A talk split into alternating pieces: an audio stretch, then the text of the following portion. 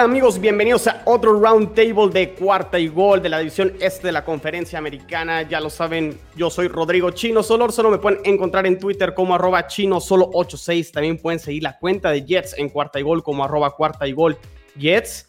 Y ya lo saben, como en cada uno de los episodios de Round Table me acompaña el roster que ya conocen mis compañeros que siempre están aquí para debatir, para pelear pero también para convivir, porque siempre la pasamos muy bien cada vez que hacemos uno de estos episodios, estos roundtables que se ponen muy buenos.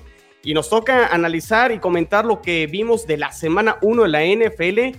Qué bueno que ya estamos hablando de partidos y que ya la semana 1 finalmente sucedió. Y también haremos ya la previa de lo que va a ser la semana 2, que será una semana divisional, dos encuentros divisionales. Entonces creo que va a estar candente.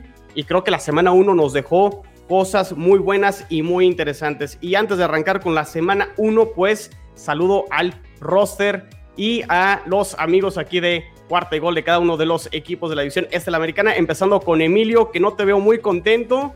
Eh, pero bueno, los Bills eh, tendrán revancha esta semana 2, pero no, no te veo contento. Y ahorita, antes de, de, que empezáramos a grabar, te desahogaste poquito, pero te puedes todavía desahogar un poquito más. Emilio, ¿cómo estás? Bien, bien, gracias. Bueno, pues aquí un poco triste, decepcionado y enojado. Y no sé qué cosas buenas les viste el fin de semana, pero bueno, ya llegará la semana 2 para desquitarnos aquí con los delfines de Miami. No, ya, en serio, muy contentos, muy emocionados de tener ya partidos de fútbol americano y de poder estar con ustedes para comentarlo. Perfecto, muy bien. Eh, a Watson, eh, ¿cómo estás? Por ahí los Patriotas creo que terminan dándose balazos eh, ellos mismos, eh, pero el partido la verdad creo que estuvo, estuvo muy bueno y pues ahorita entramos un poquito a detalle lo que fue ese Patriotas contra Delfines. Sí, un partido que creo que en los últimos minutos debió, debió haberse ganado. Eh, no sé, digo, McCorkle estaba teniendo el partido de su vida, entonces yo creo que le hubiera mejor dado el balón a él, pero pues bueno, ¿no? Creo que, creo que esta semana 2 va a ser una semana mucho más intensa contra un rival que la verdad también demostró bastante en su primer partido de temporada regular. Perfecto, muy bien. Y por, y por último, no necesariamente último en la división, al contrario, primer lugar en la división, los Miami Dolphins que terminan pegándole a los Patriotas Tigrillo. Te veo contento, te veo feliz, te veo, este, creo que como lo pronosticaste y como lo analizaste, creo que se dio en gran parte también del partido. Eh, por ahí he visto comentarios tuyos en redes sociales. Eh, hay, hay, todavía mucho debate sobre el desempeño de Tua, pero creo que coincido contigo. Al final es un... Eh, es un juego de equipo y los Dolphins creo que ahí es donde terminan ganándole a, a los, a los Patriotas. Pero pues antes de entrar a detalle la semana 1, ¿cómo estás, Tigrillo? Bien, bien, bien, bien, aquí pues ya listos para debatir y darnos hasta con la cubeta aquí en este programa, como siempre, as always, dirían los gringos. Perfecto. Pásenle un suéter porque hace frío en la cima del éxito. A, a, a, ver, dice? ver, Desde acá nos escucha, escucha, escucha. excelente, excelente. Pues muy bien, a ver, empecemos con la semana 1. Eh, dejamos el partido de Patriotas contra Delfines al final porque fue el que se jugó un poquito más, más tarde. Empezamos contigo, Emilio, con los Bills. Los cuatro dijimos que los Bills iban a ganar este partido. Eh, por ahí sí creo que estábamos todos de acuerdo que iba a ser un partido defensivo porque Pittsburgh obviamente tiene una gran defensa, sobre todo en su secundaria. Eh, esa parte creo que sí se mostró, pero los Bills creo que terminan desaprovechando de todas maneras un partido que tenían para ganar, sobre todo la primera mitad, y, este, y terminan quedándose cortos y los equipos especiales, incluso para Pittsburgh, terminan haciendo diferencia ahí con esa patada que terminan bloqueando.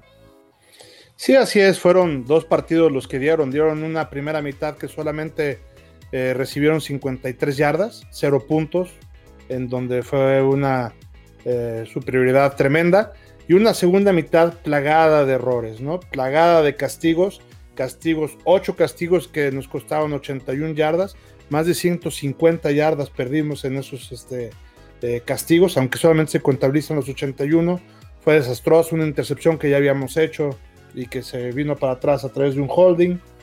Este, ese para mí fue la principal razón y que nuestro entrenador, por primera vez desde que yo los escucho, eh, aceptó que, que, es un tema que deben de, de, trabajar, que tienen que corregir. Eso me da muchísimo gusto porque es, es, algo que le veo positivo, que por lo menos identifiquen que ese es un problema que normalmente los entrenadores no, no lo hacen consciente o por lo menos no lo, no lo publican y, y, tener la humildad de, de, hacerlo creo que es algo importante para poder este, crecer, ¿no? Para lo que sigue.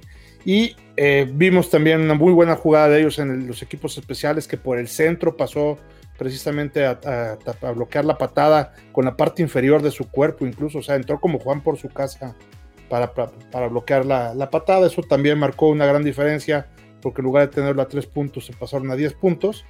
Eh, y eh, en esa segunda mitad faltó conexión entre Josh Allen y los receptores, aunado con esa secundaria y la línea también defensiva, empezaron este, a presionar mucho a Josh Allen, ¿no? Entonces la segunda mitad no le salieron las cosas, errores y castigos, y eh, una buena también este, demostración de poderío defensivo de parte de los aceleros.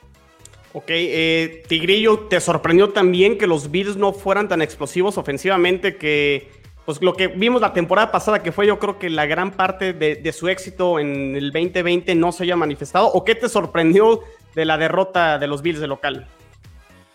Pues fíjate que a mí me sorprendió más bien eh, justamente esa, exactamente como eh, eh, la falta de concentración de, Bills. Creo que... ¿Salieron sobrados? Exactamente, yo siento que salieron sobrados los Bills, como que pensaban que siendo los Steelers, que no tenían una buena línea ofensiva el año pasado, iban a llegar y con presentarse iban a ganar, y, la verdad es que Steelers ofensivamente tampoco traía mucho. y aún así, este, pues eh, sorprende, sorprende, ¿no? En cierto sentido me pregunto, y aquí la pregunta va para este, para este Emilio, por supuesto, va en sentido de, algo que tengo yo en la cabeza, y creo que también otra vez me pusiste un estate quieto, pero por ejemplo, yo les decía, ¿no? Que posiblemente las, las de la NFL iba a eh, a decodificar, a descifrar a Josh Allen y este, este muchacho Stephon Dix. Stephon Dix. Los, fueron 14 targets a Dix, completó 9 para solamente 69 yardas, el más largo de 13 yardas el pase. Aquí yo pregunto, y, digo, no, no, no, no le puse mucha atención al partido, sinceramente, porque estaba yo muy enojado con mi señor padre. ¿Cómo que le vas a Steelers? Tú me heredaste los colores aqua y naranja, ahora resulta que eres cortina de acero. Pero bueno, este, la pregunta va para Emilio: ¿qué onda con eso? ¿Lo descifraron o simplemente fue falta de concentración? No sé. Sí, no, la verdad es que yo no creo que, que, haya sido este, que lo, que lo hayan descifrado, porque insisto, la primera mitad, siempre los Bills, como lo comentamos también la primera vez, este, eh, tenían como que iban holgados con 10 puntos la primera parte del partido, entonces no se forzaban, iban totalmente confiados. Si no hubiera sido el tema de la del bloqueo de la patada, digo, yo sé que los hubieras no existen, pero seguramente íbamos perdiendo por 3 y le iban a dar la vuelta, etcétera. En el momento en que se ven presionados, porque este, van perdiendo por 10 y no les empiezan a salir las cosas, eh, porque empezó a tener presión tuvo dos sacks ahí, este, eh, Josh Allen. Y no le empezaron a salir bien las cosas y estaban, le estaban soltando balones eh, y, además los que cachaban los retachaban porque había castigos, había holdings ofensivos, etcétera. Este, eso fue lo, el, el alcaboce, ¿no? O sea, yo creo que, que más que haberle descifrado a Josh Allen, eh, cometió una serie de errores, insisto. Cuando te quitan 150 yardas no puedes ganar un partido aunque juegues contra un colegial.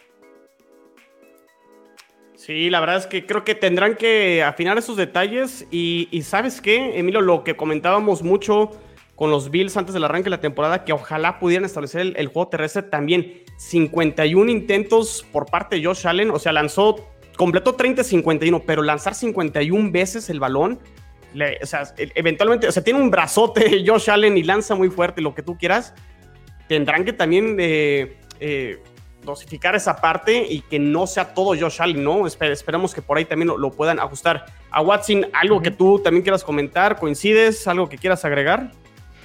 Eh, creo que vimos el partido, o sea, todas las perspectivas que tuvimos del partido fueron al revés. O sea, todos, todos aquí veíamos que esa línea defensiva de ofensiva de los Steelers se iba a caer a pedazos durante todo el encuentro. y ahora fue al revés. TJ Watt y Alex, Alex Highsmith hicieron pedazos a los Bills en todo el encuentro. Creo que la cantidad de targets que le lanzaron a Dix fueron muchos desesperados porque no tuvo válvula de escape al momento en el que llegó tan rápido la presión. en general creo que los Steelers dieron una cátedra de cómo ser defensiva. Su juego, ah, su juego ofensivo creo que respondió más a errores de los Bills que eh, pues aciertos de ellos, ¿no? Creo que Big Ben sí se ve acabadísimo. Creo que pues digamos que esta defensiva los va a carrear hasta donde se pueda, porque en general el equipo de, Steelers está mucho más desbalanceado que lo que se vio el equipo de los Bills eh, este, este partido. Incluso, perdón, este chino, aquí sí, pasa un poco lo que pasó en el juego de, Nueva Inglaterra y Miami. O sea, primeros y dieces tuvo 16 Pittsburgh, 22 Buffalo. Efectividad en tercer down, 4 de 12 para Pittsburgh, 8 eh, de 18 de Buffalo. O sea, y tiene más yardas Buffalo, incluso 252 contra 371. En todas las estadísticas, Tigrillo, todas. O sea, y, creo que exactamente. Sí, e, esa es la cuestión. Creo que es, es, el efecto que pasó en la semana uno. Eh, errores propios fueron los que terminaron este, ahogando a los Bills. De acuerdísimo. Muy bien, pues pasemos al siguiente partido eh, que también se jugó a la misma hora que fue el de los Jets visitando a las Panteras. Eh, quedó 19-14. ¿Qué diferencia hace un jugador como Christian McCaffrey? Creo que Carolina como lo extrañaba y fue prácticamente, creo, la diferencia. Obviamente Sam Darnold en una mejor situación, en un mejor ambiente, sin tanta presión como la tenía con los Jets. Cumple a secas porque creo que por ahí también comete eh, ciertos errores que pudieron haber hecho más amplio el marcador para Panteras en la primera mitad. Ese fumble que provoca eh, en una cuarta oportunidad, que prácticamente ya eran puntos para Panteras. Y por ahí también tiene una tercera ya en zona roja, donde vuela un receptor. Y eso creo que le hubiera facilitado las cosas a Carolina. Del lado de los Jets, la primera mitad fue espantosa, una línea ofensiva donde no protegió a Zach Wilson, donde este, no hubo juego terrestre, no hubo juego terrestre, lo capturaron seis veces, le pegaron 11 a, a Zach Wilson. Aún así, creo que los Jets pudieron haber sacado puntos. Por ahí Elijah Moore en una muy buena escapada deja caer un pase. Por ahí también Corey Davis suelta otro. Esos tres puntos, al menos en la primera mitad, creo que pudo haber marcado este, otro partido en la segunda mitad donde eso creo que es lo positivo del lado de los Jets y donde se tienen que ir un poco tranquilos. Eh, Zach Wilson mostró otra cara, a pesar de que le pegaron, a pesar de que hubo mucha presión, eh, completó dos pases de touchdown con Corey Davis. Corey Davis, una adquisición que creo que sí va a ayudar bastante, lo hicieron en la agencia libre, va a ser ese receptor número uno. Y yo me quedo con los ajustes de medio tiempo que hacen los Jets que no se casan con el librito que tuvieron en la primera mitad. A lo mejor lo tuvieron que haber hecho antes porque quisieron ayudarle a Zach Wilson estableciendo el juego terrestre. No lo lograron, pero se desentendieron de eso, ajustaron y del lado defensivo pues dejaron a Carolina solo con tres puntos en la segunda mitad, pero ya fue demasiado tarde. Cuando estás con cero puntos en la primera mitad, muy difícil que aspires a ganar el partido. Pero creo que me quedo con esa parte de los Jets, eh, el ajuste en el medio tiempo donde les alcanza para dos touchdowns. Zach Wilson mostrando cosas que, que, nos vendieron, creo que en eh, previo al draft, los, los mostró. Por ahí a lo mejor la intercepción tendrá que corregir ese asunto, pero me gustó la personalidad que mostró Zach Wilson hasta que eh, le pegaron mucho. La línea ofensiva tendrá que mejorar bastante si no quieren que rompan a Zach Wilson y si queremos que termine la, la temporada, pero bueno, me, quedo con eso y pues las notas rojas es pues la lesión de Mekai Beckton que afortunadamente este pues no se pierde la temporada, va a ser de cuatro a seis semanas. Yo le pronostico que está regresando en la semana 7, los Jets tienen su bye week en la semana 6. Creo que no hay necesidad de arriesgarlo y lo veremos en esa semana 7 cuando los Jets jueguen contra los Patriotas, el segundo partido contra ellos.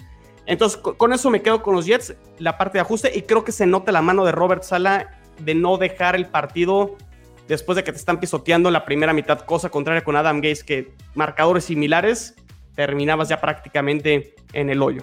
No sé, comentarios, no sé qué piensen, este Tigrillo, porque la niñita le va a las panteras, ¿no? Efectivamente, este, para empezar, una disculpa por los de la basura, por eso graban la madrugada en la Ciudad de México siempre, hay alguien que quiera hacer ruido en las calles, ¿verdad? Confirmo. Este, Confirmo, confirmamos. Este, sí, definitivamente extrañaban a McCaffrey.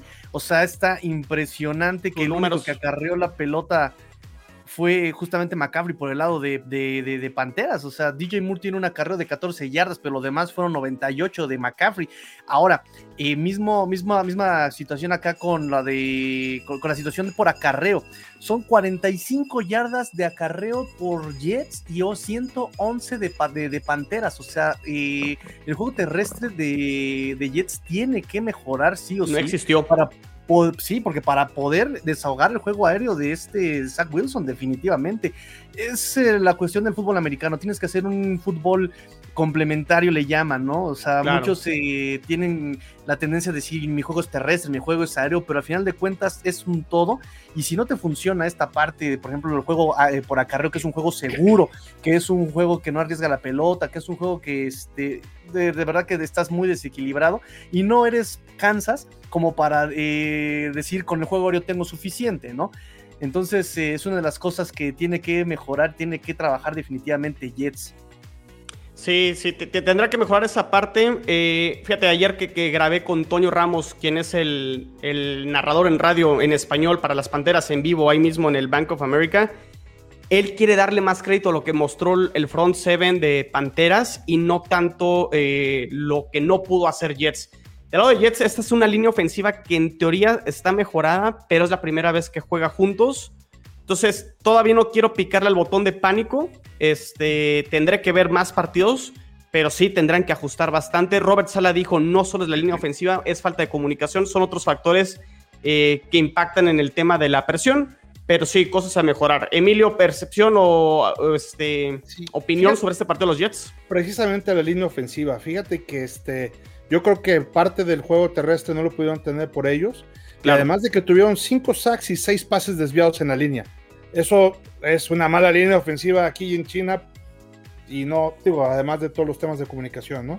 Entonces, 11, 11 veces no pudieron pasar porque les bloquearon ahí, 5 por sacks y 6 por bloqueos ahí, este, eso no me gustó porque además todo el tiempo estuvo Wilson presionado. Sí. O sea, tú veías todas las jugadas, este, en muy poquititas tuvo chance de mandar los pases para que le pudieran pasar esos pases y la verdad es que la diferencia del partido es que es Moore ahí agarra la pelota y este, en ese pase largo que tú estabas comentando al principio. Mínimo y la verdad es que otra historia, pues si perdieron por cinco, entonces quién sabe qué hubiera pasado, ¿eh? O sea, no estuvo tan lejos eh, los Jets de, poder haber hecho algo un poquito más. hubieran sido a lo mejor tres, porque obviamente hay que patear y hay que meterla ahí entre los postes, pero el segundo touchdown, Jets se la juega por dos, entonces yo creo que ahí se lo hubieran jugado por uno y hubieran sido este pues, cuatro. sí, por, ahí este, yo creo que los hubiera, los hubiera alcanzado un poquito más. Pero bueno, a Watson, ¿qué te gustó de los Jets? ¿Le tienes miedo a Zach Wilson de cara al partido de,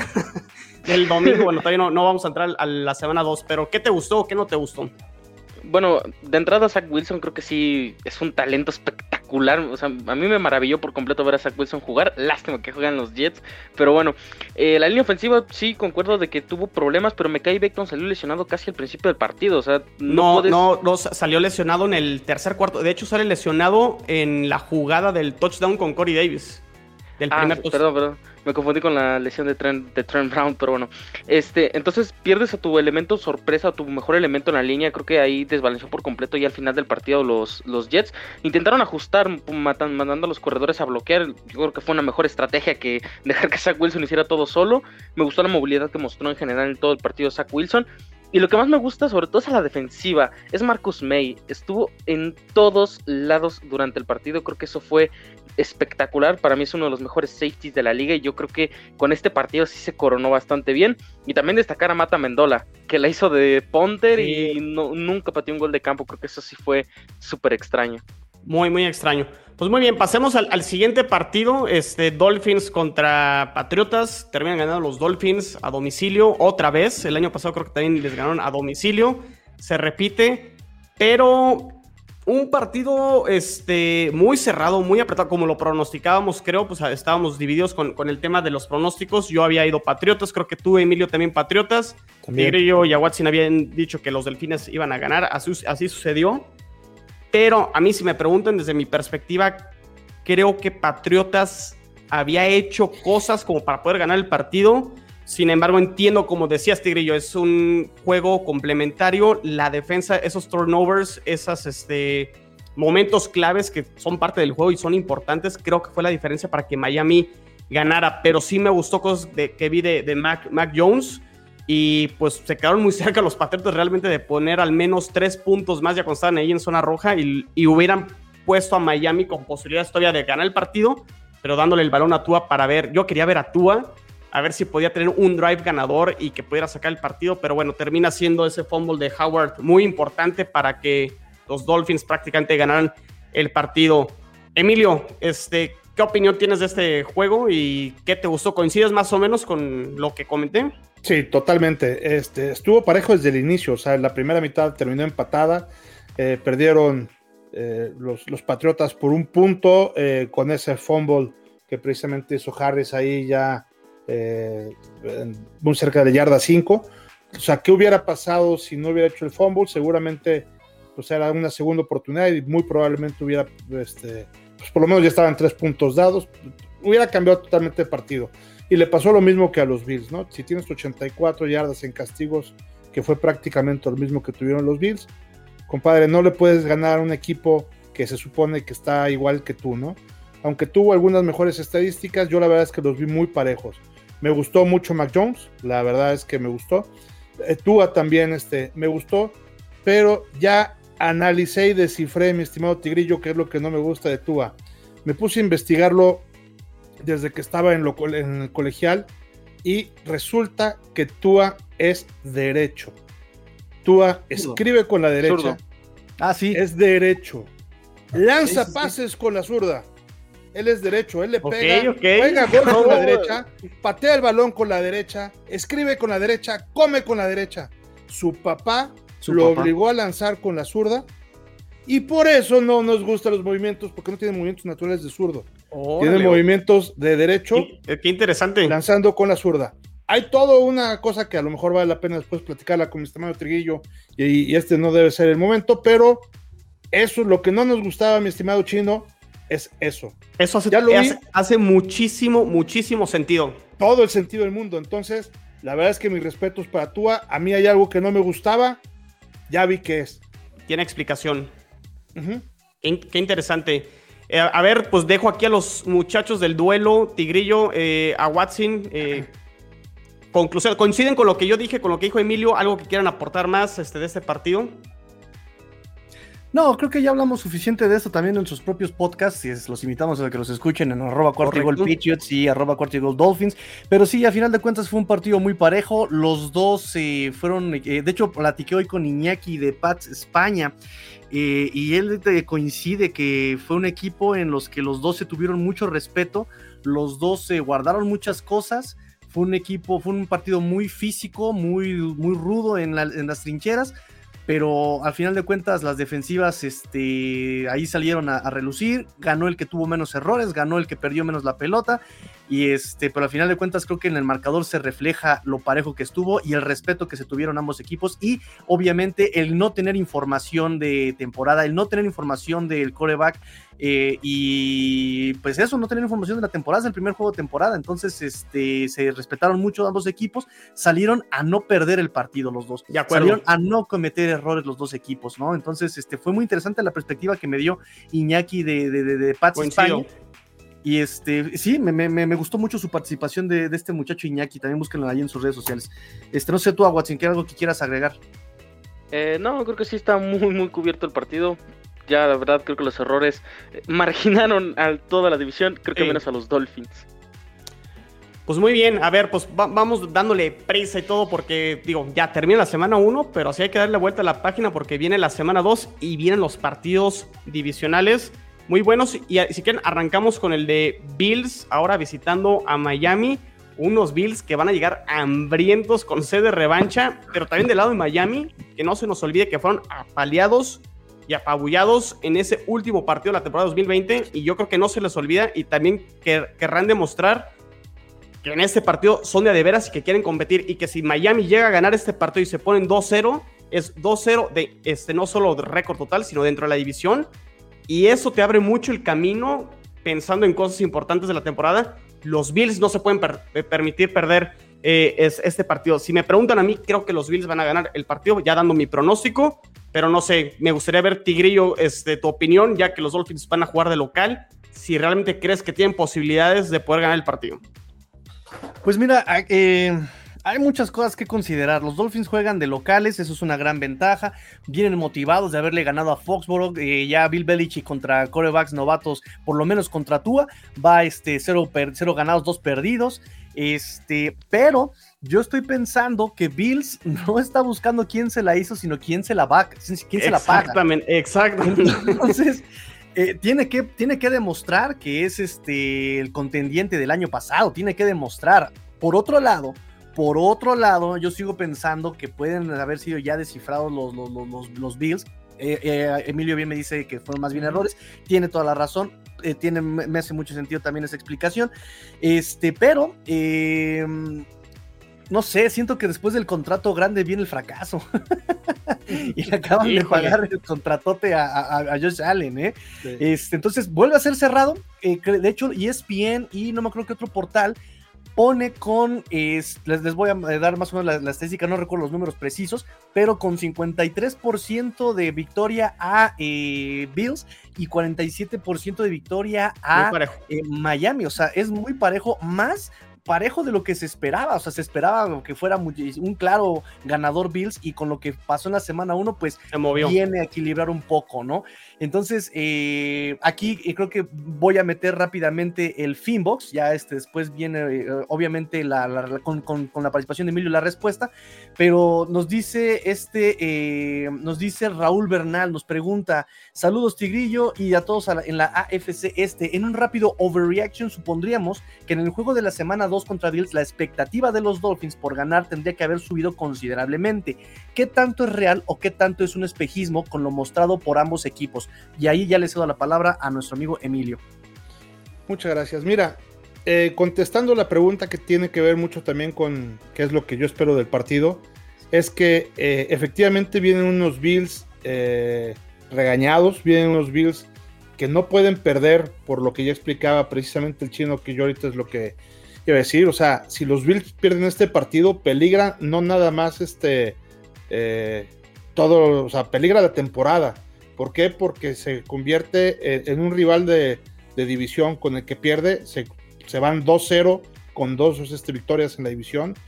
En fin, y, sobre todo ya muy desmotivados. Yo creo que deben de ganar los Bills. Yo creo que eh, van a tener que cuidar eh, las, sobre todo la parte de los castigos, que ya le están poniendo atención y que seguramente lo van a platicar y lo van a entrenar para tratar de no cometerlos, lo van a ser conscientes y seguramente pondrán algunos castigos para internos para quien haga ese tipo de penalizaciones dentro del terreno de juego. Entonces yo sí creo que van a ganar eh, los Bills. Eh, me gustó lo que, lo que vi también en Miami, pero la verdad es que también me gustó lo que vi con eh, los Patriots y creo que los Patriots también perdieron con eso mismo. No veo así sumamente fuertes a, a, Miami comparado con un poquito la fuerza que le puedo ver a los Bills y unos Bills enojados en teoría debieran de responder como yo lo explicaba eh, eh, en otras ocasiones frente a esa adversidad y creo que sí puede ganar incluso en, las apuestas están dando tres puntos yo creo que puede ganar por un poquito más de los tres puntos Tigrillo, ahorita doy mi punto de vista con, el round, eh, con la pregunta que, te hacen del, del Finbox, pero tu pronóstico rápidamente.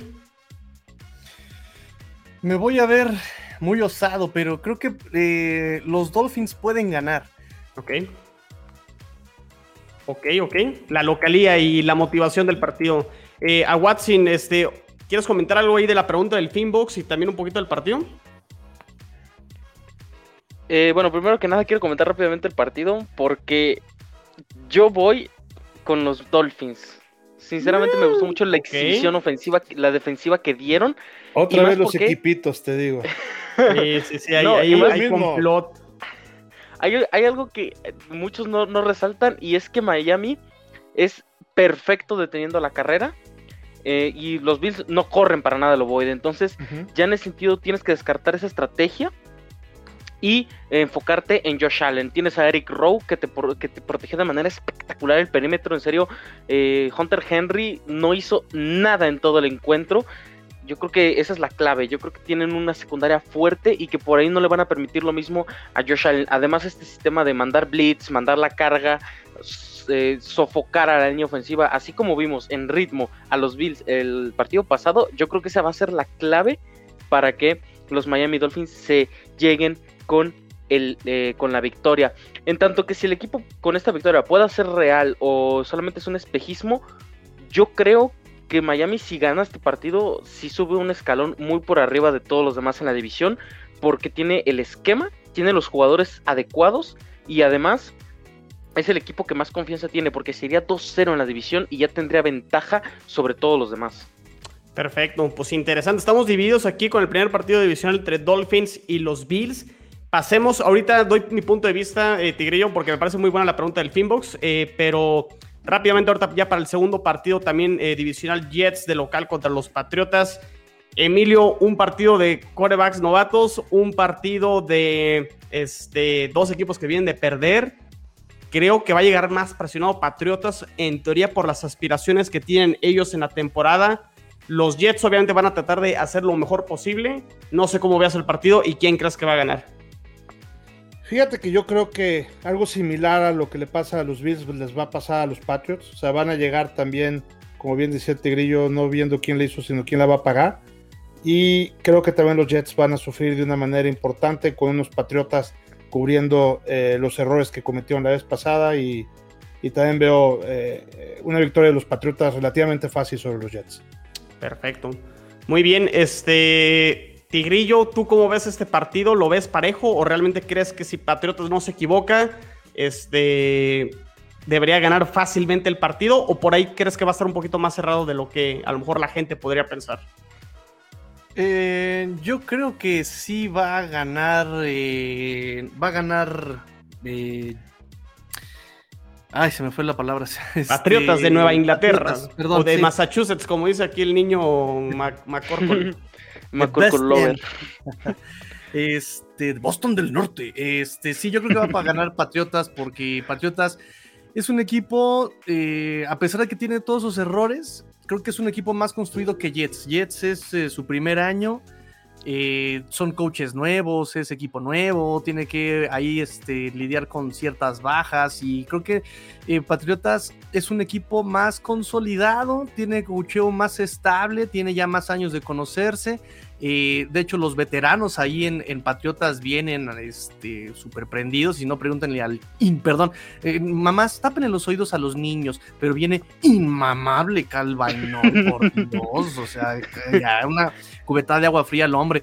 Entonces, este, por, por todas las situaciones, creo que sí, Patriotas tiene más chances deportivamente eh, eh, lo había dudado en la semana 1, antes de la semana 1 lo había dudado, pero después de lo que vimos la semana 1, creo que sí tiene más chances de ganar Patriotas que Jets por este proceso. Y es por el puro proceso también, ¿eh? Ok. Tú, a Watson, ¿cómo ves el, partido? Obviamente ya haremos una previa eh, correspondiente. Patriots en cuarto gol con Jets en cuarto gol para entrar un poquito más de detalle, pero rápidamente, ¿qué esperas de este partido? Que no deja de ser este duelo de corebacks novatos. Y fíjate, por ahí está siempre esta frase que Bill Belichick se le hace, se, las hace siempre a los corebacks novatos, en este caso a Zach Wilson, pero por ahí los Jets no le va tan mal cuando se trata, se trata de corebacks novatos contra los Patriotas y precisamente local Mark Sánchez por ahí le pegó en su primer año este, a los Patriotas, el mismo Gino Smith logró vencer a los Patriotas de local. Son estadísticas, son equipos diferentes, no necesariamente tienen que aplicar, pero bueno, nomás ahí pasando ese, ese pequeño dato. Eh, el partido creo que puede estar más cerrado desde mi punto de vista, pero quiero, quiero escuchar rápidamente tu, opinión.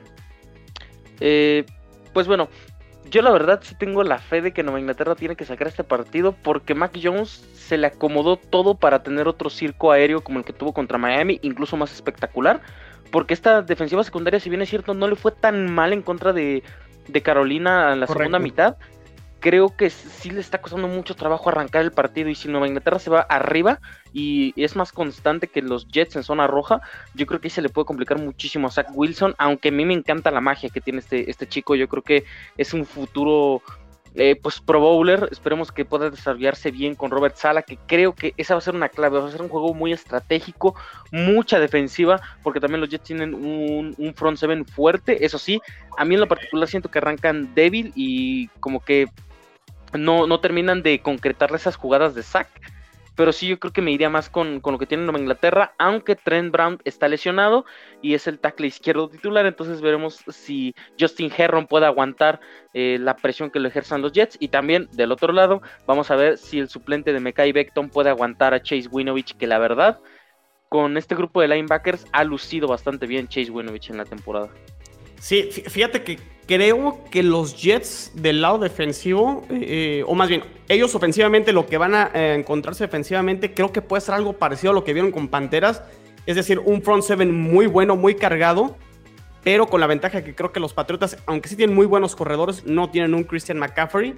Y creo que eso podría alentar un poquito el juego. Lo tenemos en partes.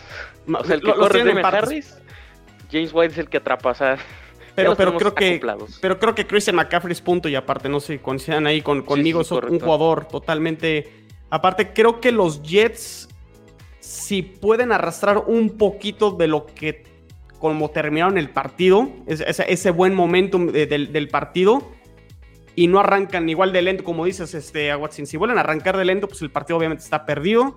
Pero si lo pueden este, arrastrar al, al inicio del partido en la primera mitad, Creo que los Jets eh, pueden competir y el partido creo que por ser duelo de corebacks novatos va a ser, creo que algo parecido a lo que vimos en este Patriotas Dolphins, un partido donde van a salir este, a no equivocarse. Patriotas a lo mejor un poquito más agresivo, pero creo que no, y, como lo dije en mi pronóstico, creo que los Jets si podían ganar un partido divisional va a ser este, juegan de local y me la voy a jugar, creo que los Jets eh, ganarán, ganarán el partido por pocos puntos, pero creo que tienen posibilidades. Sí, va a ser un duelo muy, muy cerrado y probablemente uno de los mejores divisionales. Ya, ya entraremos a detalle en, la previa para no, no quemar este, los argumentos y demás y lo que la gente quiere escuchar de estos bonitos podcasts y episodios que hacemos en Cuarta y Gol. Eh, Tigrillo, no se me olvida el Finbox porque por ahí, este, digo, Emilio ya no está ahorita con nosotros porque tenía que salir, pero ya nos dio su punto de vista. No se pierdan también su contenido ahí de Pills en Cuarta y Gol grabará ahí con Tigrillo, pero bueno, ahorita Emilio ya no está con nosotros, pero eh, eh, regresando con el tema del overreaction y sobre la expectativa de Miami sobre este partido de los Dolphins contra este, el equipo de los Bills.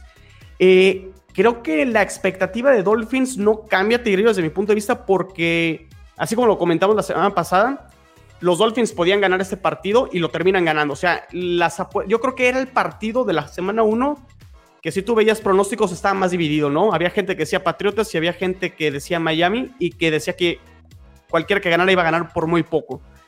Creo que eh, no sobrepasa las expectativas de Miami en la semana 1. Más bien lo que sorprende es el tema de los Bills en la semana 1 que ya comentamos hace rato y es ahí donde creo que coincidimos. Creo que no, no las expectativas de lo conseguido por Miami debería de subir la vara. Bills va a seguir siendo el favorito, pero sí creo que Miami debe salir a competir, al menos dar una mejor cara de lo que fue el último partido contra los Bills, que espero que Brian Flores lo tenga presente y que se los recuerde que no les puede volver a pasar una situación donde tenían posibilidades de entrar a los playoffs y se terminan quedando fuera. Entonces creo que más allá del resultado va a ser la personalidad y lo que muestre Miami en este partido lo que dicte lo que puede ser la temporada. O sea, independientemente del resultado, si ganan o pierden, las formas creo que serán muy importantes para Miami. Y pues ya veremos los Bills qué cara muestran. Pero creo que no, no, no hay que sobrereaccionar eh, porque creo que no es tan sorpresa la victoria de Miami contra Patriots. Sí, bueno, eh, nada más para cerrar el tema, creo que efectivamente la ofensiva de Dolphins da conforme le exigen. Esa es una impresión que me dio el año pasado la ofensiva de Dolphins fue dando conforme se le fue exigiendo y mientras no se le exija, no da, no, no, no, no, no se vuelve más espectacular, ¿no? Va llevando los partidos discretos en, punto, en, puntos y muchas veces el año pasado era como de, bueno, tenían para anotar otra vez, ¿por qué no lo hicieron? Tenían para este, ya ganar ahí, ¿por qué no lo hicieron, no? Eh, recuerdo mucho el partido contra Arizona, recuerdo el partido contra Kansas, recuerdo el partido contra Rams, recuerdo el partido contra. Mm, no me acuerdo. Pero, los Broncos. Ah, no, ¿verdad? Ese no. Pero fíjate, hasta el de Broncos, ¿no? Que se sale de las manos, el de Raiders incluso, ¿no? El de Raiders también estuvo muy interesante. Pero siento eso, que cuando Miami siente el partido controlado, empieza a hacer, a probar cosas, empieza a no, o sea, como que quita el pie del acelerador y abandona ese, ese esquema que le fue dando resultados, ¿sabes? Me da esa impresión, me da, me, da esa impresión a mí los Dolphins. Entonces va a ser un partido muy interesante porque Miami, como dices, tiene una exigencia. Es el más presionado en la división, pero dijo una palabra muy interesante este, Emilio antes de irse. Bills debe ganar. Lo platicamos ayer este, eh, a Watson y yo, ¿no? Fuera del aire, lo, de, lo decíamos, creo que Bills es el equipo que, aunque el más presionado es eh, Miami, creo que el que más exigencia tiene es Bills, por lo que hizo el año pasado. Eh, Miami debería aprovechar eso. Creo que se presentan, y perdón por interrumpirte, Tigrillo, Bills y Patriotas en sus respectivos partidos salen presionados y obligados. Creo que tanto Jets y Miami la ventaja de jugar de local y la motivación de jugar el primer partido de local. Vamos a ver qué tanto les, les alcanza, pero por ahí si la presión les gana a estos dos equipos, por ahí a lo mejor están, las sorpresas y no descartaría que por ahí tanto Miami y Jets pudieran eh, pegarle a, cada uno de estos partidos, ¿no? A, tanto a Bills y a, a Patriotas, pero fíjate que más de las expectativas de Miami, a mí lo que sí me gustaría ver de Miami faltan muchísimos partidos que les quedan todavía 16 partidos, obviamente 17 semanas, 16 partidos por toda la semana de descanso. Miami, coincido contigo totalmente, Tigrillo, de que Miami gana porque es un juego en equipo, es un juego complementario. La defensa en este caso saca el partido y así se ganan los partidos en la NFL. Sin embargo, creo que eventualmente Tua tendrá que ganar algunos partidos. No todos los partidos van a estar arriba y vendrán esos dos minutos donde Tua tendrá que ganar el partido. Ojalá se presente porque ahí Miami se va a dar cuenta que tiene con Tua.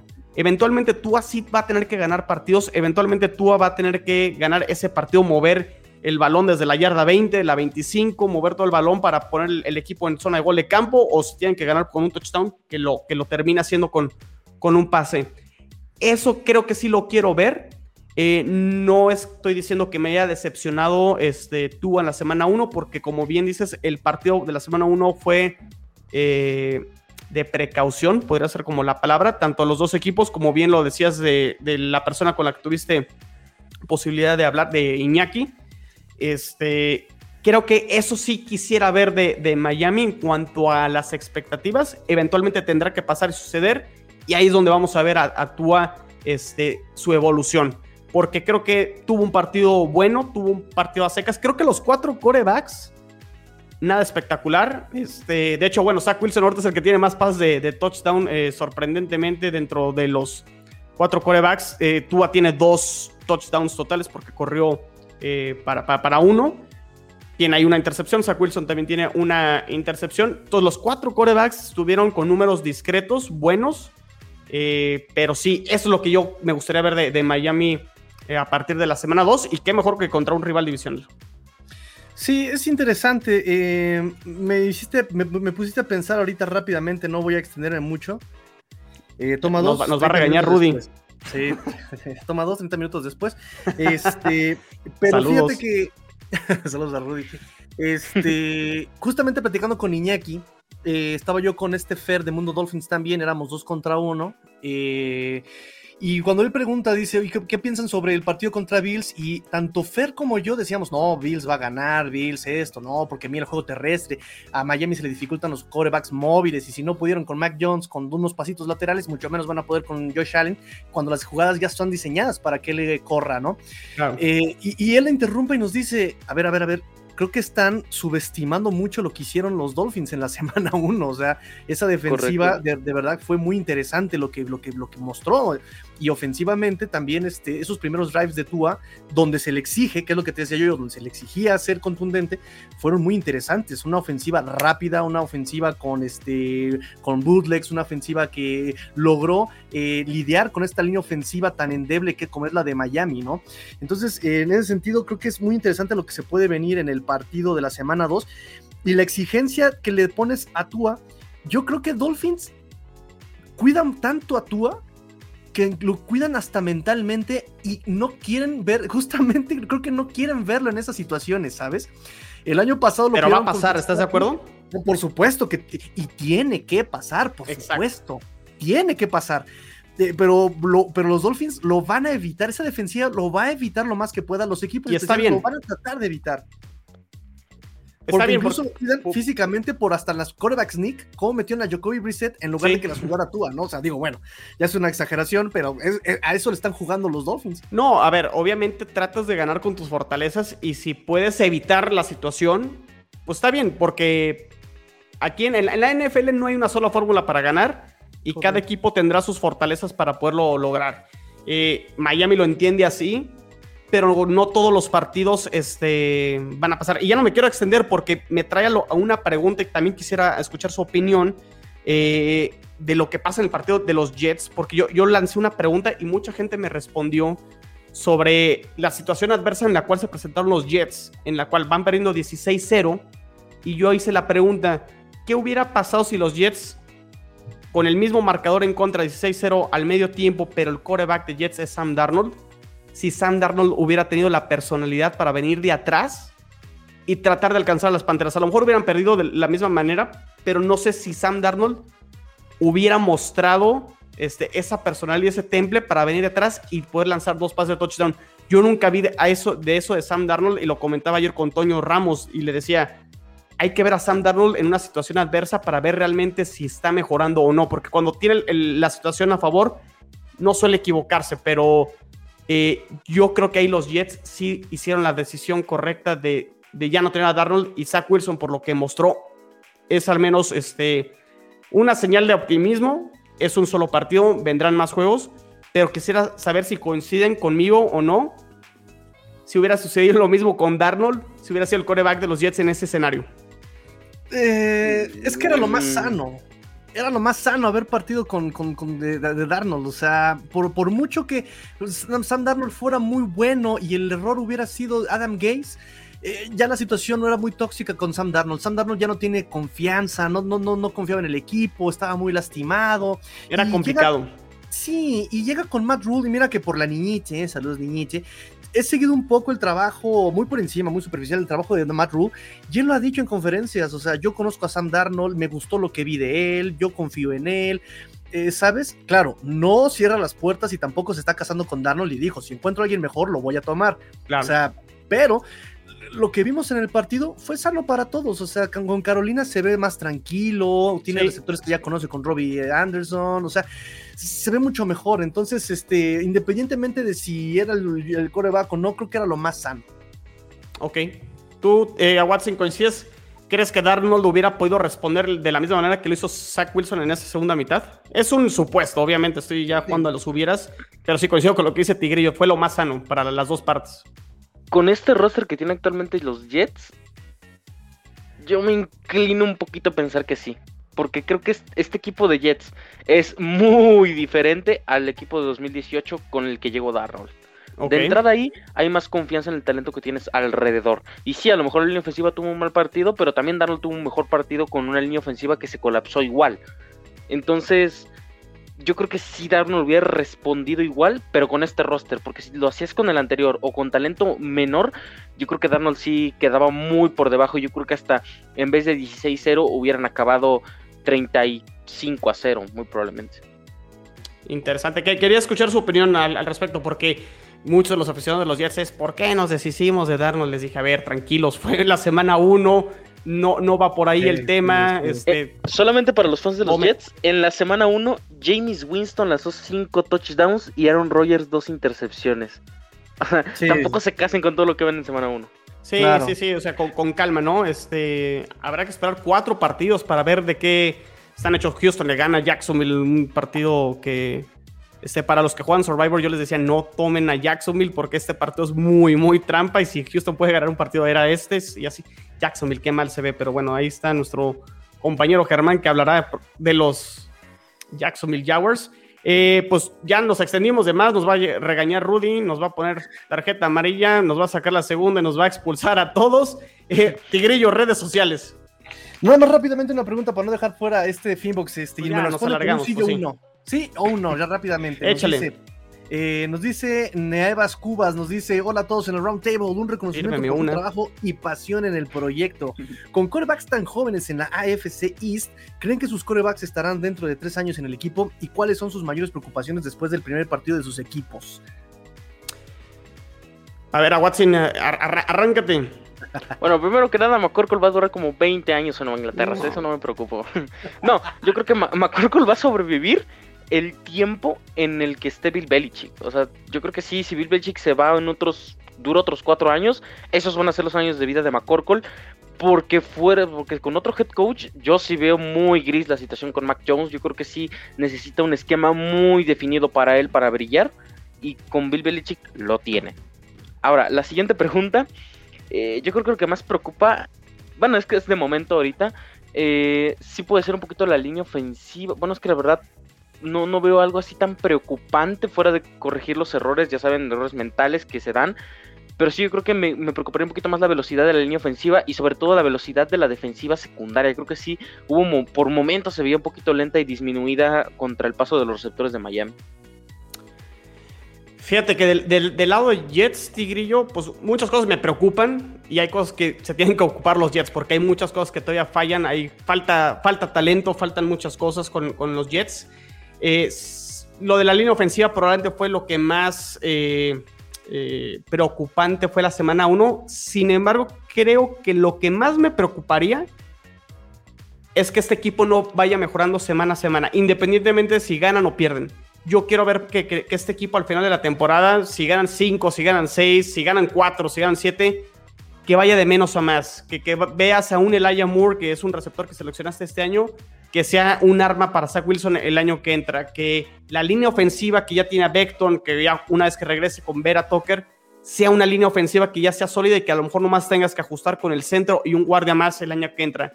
O sea, eso sería lo que me preocuparía, no ver que este equipo progrese.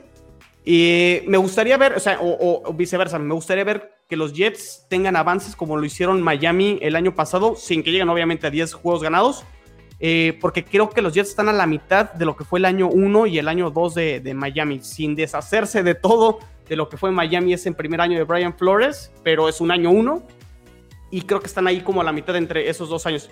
Es progreso y eso sería lo que me preocuparía, que no haya avance este, en los dos lados del balón.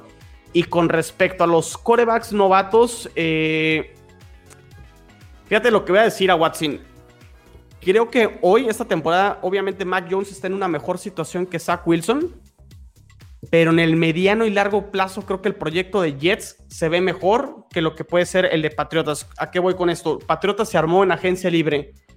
Y cuando te armas en agencia libre, quiere decir que no has drafteado bien. Entonces, atención con esa parte de Nueva Inglaterra donde no han acertado con, eh, con el draft y si no lo vuelven a hacer, van a dejar en una situación muy complicada a Mac Jones y ahí la, cosa se puede poner muy, muy complicada.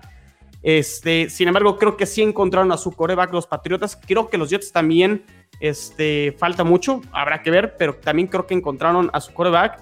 Si tuviera que apostar a un coreback que a lo mejor no pudiera ser en el largo plazo, tendría que ser Tua. Lo hemos dicho, es el coreback más presionado, tiene que demostrarlo. Eh, a lo mejor no me desprendería de él este año todavía, le daría la oportunidad de un tercer año, pero sí por lo que ha mostrado, lo poco que jugó la temporada pasada, este, habrá que ver más todavía esta temporada. Creo que sí es el coreback que pudiera estar más en riesgo de, de no ser la respuesta a largo plazo. En el caso de Josh Allen, interesante el punto de vista que, que diste, Tigrillo, sobre el contrato, me, me gustó. Vamos a ver si la temporada pasada fue llamada de petate o realmente vamos a ver otra vez el Josh Allen del año 1 y año 2. No creo que sea así. pero creo que si tuviera que apostar, creo que tanto Bills, Patriotas y Jets tienen a su coreback.